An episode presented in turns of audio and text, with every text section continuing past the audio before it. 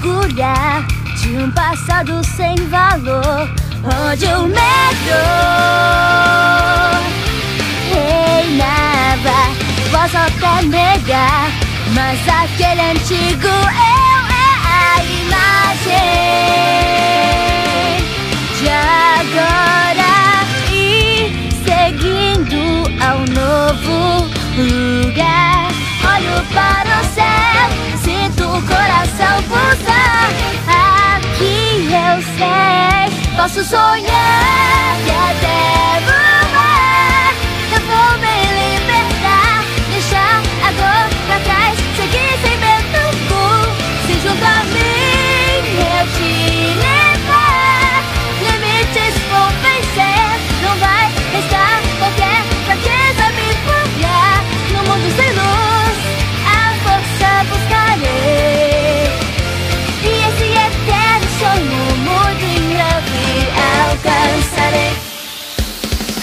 Onde estiver eu tudo de mim entregarei.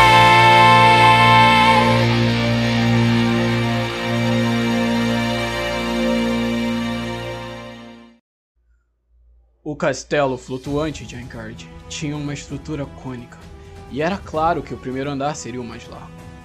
O primeiro andar era quase perfeitamente circular, com um diâmetro de 10 km e uma área com cerca de 80 km quadrados.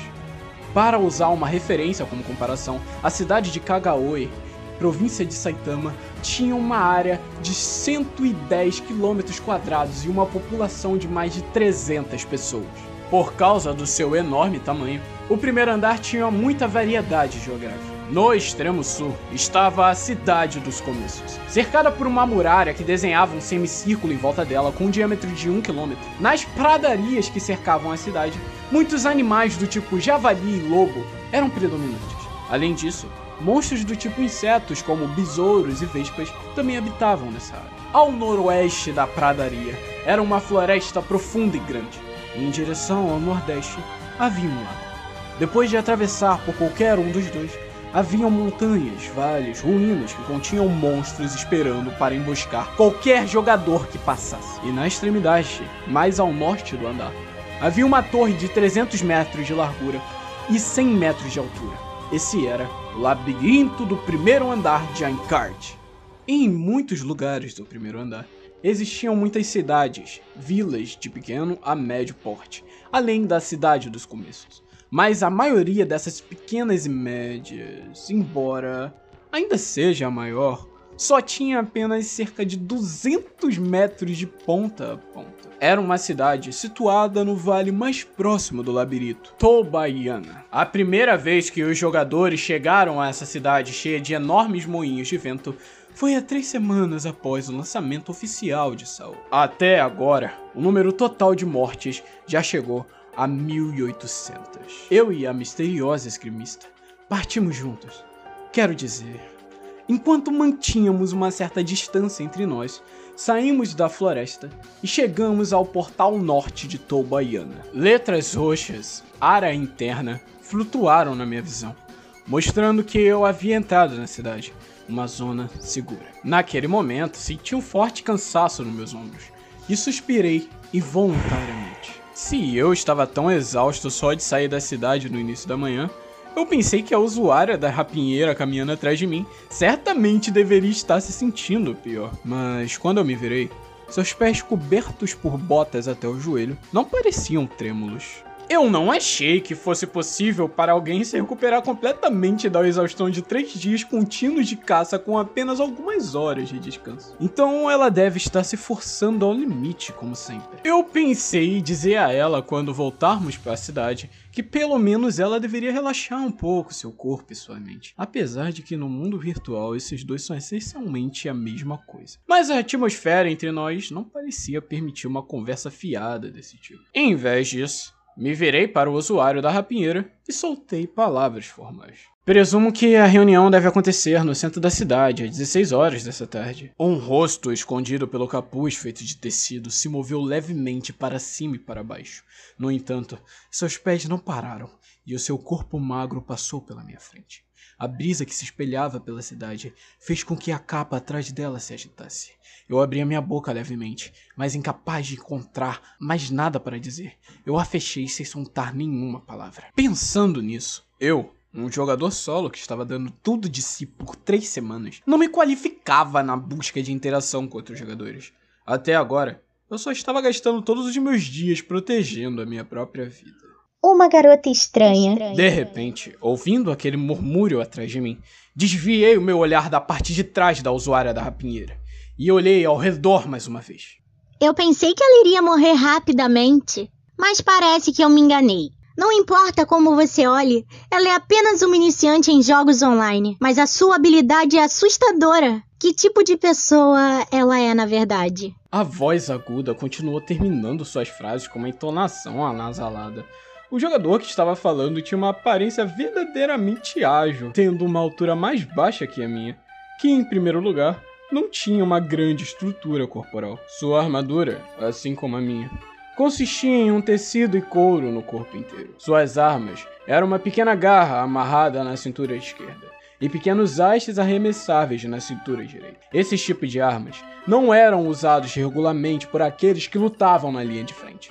Porém, a principal arma desse jogador era outra. Sabe algo sobre essa esgrimista? Eu perguntei meio pensativo, mas sabendo qual seria a resposta do jogador, eu fiz uma careta. O usuário da garra, não traindo minhas expectativas, levantou seus cinco dedos e falou: Hum, eu vendo baratinho. 500 moedas. Seu rosto sorridente tinha uma grande característica distinta. Em ambas as bochechas havia três bigodes diferentes parecidas com as de alguns animais, desenhados com um item de maquiagem, combinado com seu curto cabelo aneado castanho dourado. Sua aparência lembrava de um animal roedor. Uma vez no passado, eu perguntei por que ela usava essas marcações. No entanto, só recebi um ataque de raiva da mesma. Nunca pergunte a uma garota do porquê ela usar maquiagem. E logo depois em seguida, uma declaração. Eu lhe direi por 100 mil moedas. É por isso que eu não tive escolha, a não ser voltar atrás. Algum dia, quando eu encontrar o item raro, eu realmente irei pagar 100 mil moedas. Com esse juramento secreto na minha cabeça, eu respondi amargamente. Eu me sinto desconfortável em comprar informações sobre uma garota. Então eu vou evitar de fazer isso. Você tem um bom coração. A pessoa que disse essas palavras sem nenhum tipo de vergonha enquanto ria era provavelmente a principal informante de Ankard, Argo, the Rat. Se você conversar com um rato por 5 minutos, você provavelmente vai acabar pagando 100 moedas em informação sem nem perceber. Toma cuidado. Isso foi um aviso de alguém desconhecido. No entanto, Argo falou que nunca vendeu informações de autenticidade duvidosa por dinheiro. Ela disse que só iria tratar algo como mercadoria depois de determinar que essa informação tinha valor. E se assegurasse de pagar uma taxa de informação à própria fonte da informação e também coletar o máximo possível de evidências por conta própria. Pensando nisso, se uma informação falsa fosse vendida alguma vez, então a confiabilidade do informante diminuiria, e assim o negócio de coleta de informações haveria um tipo de perigo nesse caso. O informante teria que sobreviver dropando os itens nas dungeons para vender nos NPCs da cidade. Embora parecesse uma pergunta meio sexista, por que uma jogadora escolheria esse tipo de trabalho? É algo que eu sempre pensava quando eu vi o rosto da Argo. Mas mesmo se eu perguntasse, o máximo que ela diria seria 100 mil moedas. Como resposta, então, ao invés disso, Fiz um outro tipo de pergunta, aposto-se. então, hoje, mais uma vez, você não está aqui para negócios normais, mas na verdade está como uma representante. Argo fez uma careta dessa vez. Depois de rapidamente olhar para a esquerda e para a direita da rua, ela empurrou as minhas costas com as pontas de seus dedos e nos fez mover em direção a um beco próximo. A reunião estratégia do chefe Faltava duas horas para começar, e ainda não havia muitos jogadores por aqui. Mas parecia que essa era uma conversa que ela não queria que fosse ouvida pelas outras pessoas por precaução. A razão era. muito provavelmente porque tinha a ver com a reputação dela como informante. Argo parou quando estávamos dentro de um pequeno beco, e em seguida encostou as costas contra uma casa, habitada somente por NPCs, é claro, e balançou a cabeça novamente. Bem, isso ele aumentou para 29.800 moedas. Agora ele chegou a 29 mil moedas. Hum. Eu sorri ironicamente e então encolhi os meus ombros. Hum. Desculpa, mas não importa o quanto de moedas sejam oferecidas, minha resposta irá permanecer a mesma. Eu não quero vender isso. Eu também já disse isso ao cliente da última vez. O principal negócio da Argo é ser uma informante mas usando as suas estatísticas de EAD, agilidade, verdadeiramente altas para a movimentação, ela também mantém um negócio em segundo plano como um mensageiro. Normalmente, isso era apenas para as entregas de mensagens verbais ou mensagens curtas em um pergaminho. Mas a pessoa que havia me contratado antes dela, na semana passada, parecia ser um cliente um pouco complicado, ou melhor dizendo, problemático. Ele, ou ela, Queria comprar a minha espada de mamão Aniel Blade mais 63S3D. O sistema de aprimoramento de armas em Saô era relativamente simples para um MMORPG. Havia cinco parâmetros: Sharpness, Quickness, Accuracy, Heaviness e Durability. Por um preço, um NPC ou um jogador ferreiro poderia tentar aumentar um atributo particular para você. O processo exigia itens específicos e dependendo da sorte, sempre havia uma probabilidade de falha. Isso é semelhante ao modo de como funcionava em outros jogos de MMORPG. Cada vez que um parâmetro fosse feito com sucesso, o nome da arma ganharia um mais um ou mais dois, e assim indo por diante. Porém, o detalhamento de itens não ficava à mostra até você tocar na arma e abrir as propriedades da mesma na janela de equipamento. Durante uma venda de jogador para jogador, dizer que um item tinha Accuracy mais 1 e Heaviness mais 2 talvez seria um pouco tedioso e menos produtivo. Então os jogadores costumavam usar uma forma mais curta como abreviação. Por exemplo, um item mais 4 com parâmetro de Accuracy mais 1, Heaviness mais 2 e Durability mais 1. Seria melhor abreviando como 1A, 2H, 1D. Em outras palavras, minha Aniel Blade mais 6 3S3D era aprimorada com Sharpness 3 e Durability mais 3. Ter um item dessa qualidade no primeiro andar exigia muita paciência e sorte, por causa da atual situação de Encard. Muitos jogadores não treinaram skill de ferreiro por não ter uma influência grande de sobrevivência em Ancard. Embora os NPCs ferreiros tenham uma aparência verdadeiramente de anões, seu nível de habilidade não é nem um pouco confiável. Considerando que minha arma Aniel Blade também era a recompensa de uma quest de alta dificuldade para se completar, as especificações atuais dessa espada poderiam ser consideradas como o item mais desejado no primeiro andar. No entanto, mesmo depois de ter dito isso tudo, ela ainda era apenas um equipamento para iniciantes eu poderia apenas aprimorá-la mais algumas vezes no máximo, e então no terceiro ou quarto andar eu teria que mudar para uma próxima espada e melhorá-la novamente do começo. Por essas razões acima, eu não era capaz de adivinhar os motivos do cliente da Argo que tanto queria essa espada que até pagaria uma quantidade absurda de grande de 20.800 moedas. Se esta fosse uma negociação cara a cara, eu poderia perguntar qual era a real razão diretamente. Mas isso não vai funcionar quando eu nem mesmo sei o nome do cliente. Hum. O dinheiro que essa pessoa pagou foi mil moedas, certo? Com a minha pergunta, Argo acenou com a cabeça calmamente e falou: Exatamente.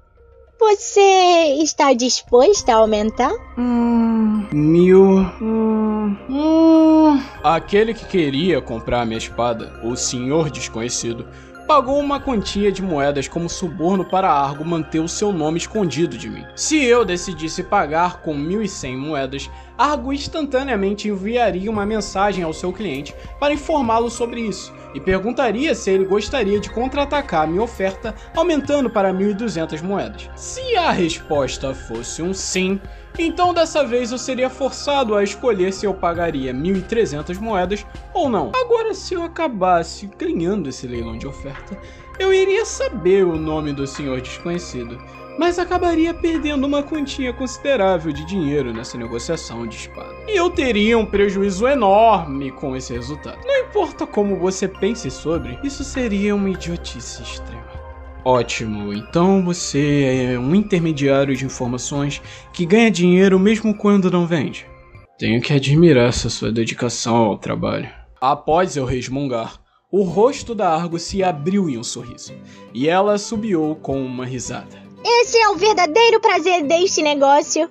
Quando eu vendo uma informação de alguém, no mesmo instante a informação de que alguém comprou tal e tal informação nasce. Na vida real, um advogado nunca revelaria o nome do seu cliente, mas o lema do rato Argo, toda informação tem um preço, não parecia honrar esse tabu. Qualquer um que quisesse fazer acordo com ela precisaria saber de antemão que as suas próprias informações poderiam ser vendidas, mas como seu serviço era excelente, então quem poderia reclamar do preço? Se qualquer jogador do sexo feminino quiser minhas informações pessoais, me avise para que eu possa comprar as dela primeiro. Eu disse isso enquanto suspirava.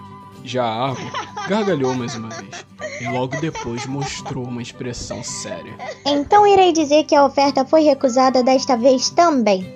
Além disso, preciso te falar que esse acordo está realmente difícil. Vejo você depois. Enquanto acenava com a mão, ela se virou e, com uma agilidade que combinava com seu apelido de rato, ela saía do beco. Depois de ver o seu cabelo aninhado castanho dourado desaparecer na multidão em um instante, eu pensei: essa pessoa certamente nunca irá morrer. Depois de ficar preso em um jogo da morte por um mês, eu aprendi algumas coisas. O que realmente separa a vida e a morte entre os jogadores? Na verdade, existia um número infinito de fatores minuciosos para isso, como o número de poções que você tem em estoque ou quando é a hora de parar de explorar uma dungeon. Mas acho que o fator chave que existia no centro de todos esses detalhes era muito provavelmente o fato de alguém ter seu núcleo pessoal, ou seja, algo que eles poderiam acreditar incondicionalmente. Você poderia chamar isso de uma arma maior de alguém, uma ferramenta necessária para a sobrevivência. No caso da Argo, isso provavelmente era seu negócio de informações. Locais com monstros perigosos ou monstros mais fáceis, locais de caça mais eficientes. Essa pessoa conhecia todos eles. Sua crença no seu conhecimento criou uma sensação de paz dentro do seu ser. Isso fez com que a chance de sobrevivência dela aumentasse. Então, para mim, o núcleo de Kirito estava em uma espada nas minhas costas. Sendo mais preciso, é a sensação que eu tenho quando a minha espada e eu nos tornamos um só. Eu não havia estado totalmente nessa zona por muitos meses, mas o único pensamento que eu tinha é ver o meu mundo de volta algum dia. É por isso que eu me mantive vivo até agora. Eu definitivamente não morrerei antes de acontecer isso. A razão pela qual aprimorei a Anel Blade com Sharpness mais 3 e Durability mais 3 enquanto ignorava Quickness e Accuracy era porque os dois primeiros eram aumentativos dos números puros da propriedade das armas. Já os dois últimos eram aprimoramentos que eram ajustados pelo próprio sistema em si. É como se os dois últimos mudassem a sensação de balançar a espada.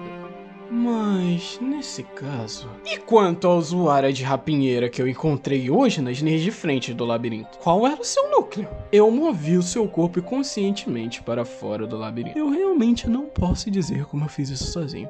Mas, por outro lado, mesmo que eu não estivesse lá, no momento que o próximo Cobalt aparecesse, teria levantado e conscientemente usado essa ultra alta velocidade com linear como uma estrela cadente para matar o seu inimigo? Hum, eu sinceramente não consigo deixar de pensar nisso. Mas o que a levou a lutar uma batalha tão colossal? E como ela conseguiu sobreviver até agora? Provavelmente era uma força que eu não conhecia. Ah, eu deveria ter pago 500 moedas para Argo. Após murmurar enquanto sacudia um pouco minha cabeça, Olhei para o céu. As torres do moinho de vento, que era símbolo da cidade de Tobaiana, tinham suas paredes externas pintadas de branco, e também eram levemente tingidas de laranja pela luz da tarde. O horário atual deveria ser um pouco depois das 3 horas da tarde. Para eu me preparar para a longa reunião de estratégia contra o boss de andar, eu deveria encher um pouco meu estômago em algum lugar. O encontro começa às 4 da tarde.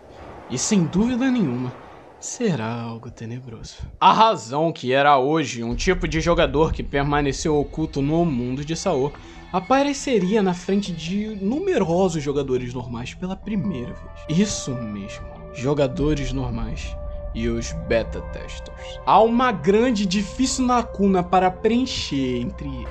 Para Argo, The Rat, que vendia qualquer coisa que pudesse ser vendida, havia apenas um tipo de informação sobre a qual ela nunca faria uma negociação. Isso é a identidade dos beta testers.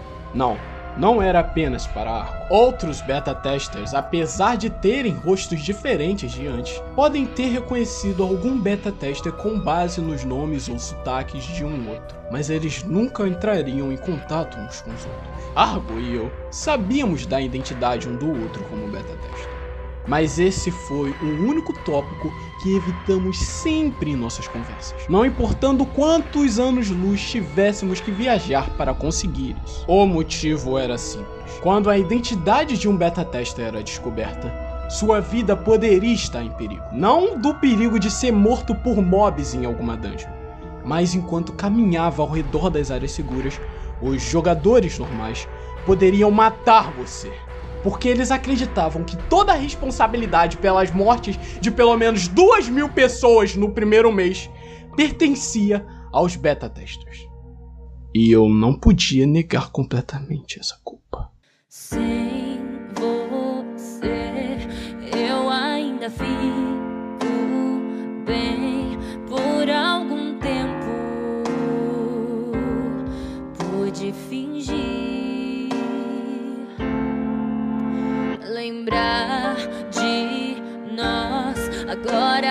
me faz chorar. Um dia eu fui feliz. Se existe alguém que vive sem um par, deve ser porque não achou quem amar. Aquele seu perfume, o jeito você tem.